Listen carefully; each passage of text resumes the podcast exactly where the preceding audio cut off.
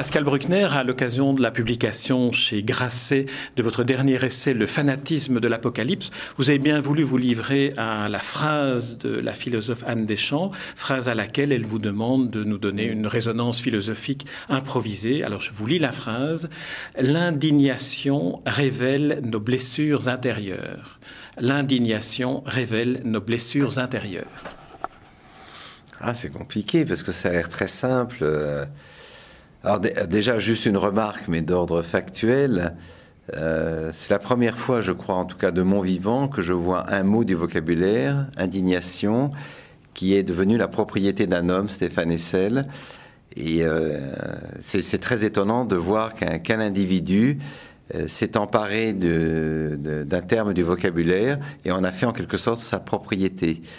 Et tout ça me paraît d'ailleurs assez dans la logique libérale. On voit des individus privés s'emparer d'un bien public. Mais enfin, bon, peu importe euh, après tout. Donc l'indignation révèle nos blessures intérieures.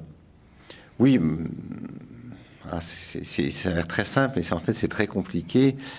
Je pense qu'effectivement nous sommes euh, heurtés lorsque le monde ou les autres nous dénie un certain nombre de droits.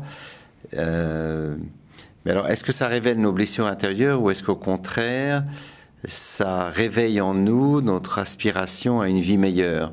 Et donc, euh, est-ce que finalement, en nous indignant, nous nous trahissons dans nos faiblesses ou est-ce qu'au contraire, nous nous élevons pour une vie euh, meilleure pour nous-mêmes et pour les autres?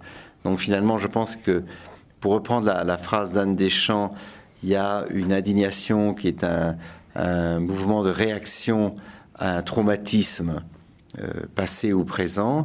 Et puis il y a une indignation qui est en quelque sorte la première étape de la révolte.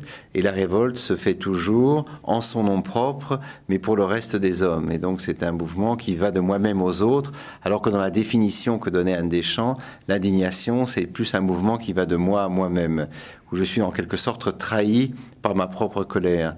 Donc c'est peut-être ça la différence que je ferai euh, à propos de la phrase d'Anne Deschamps.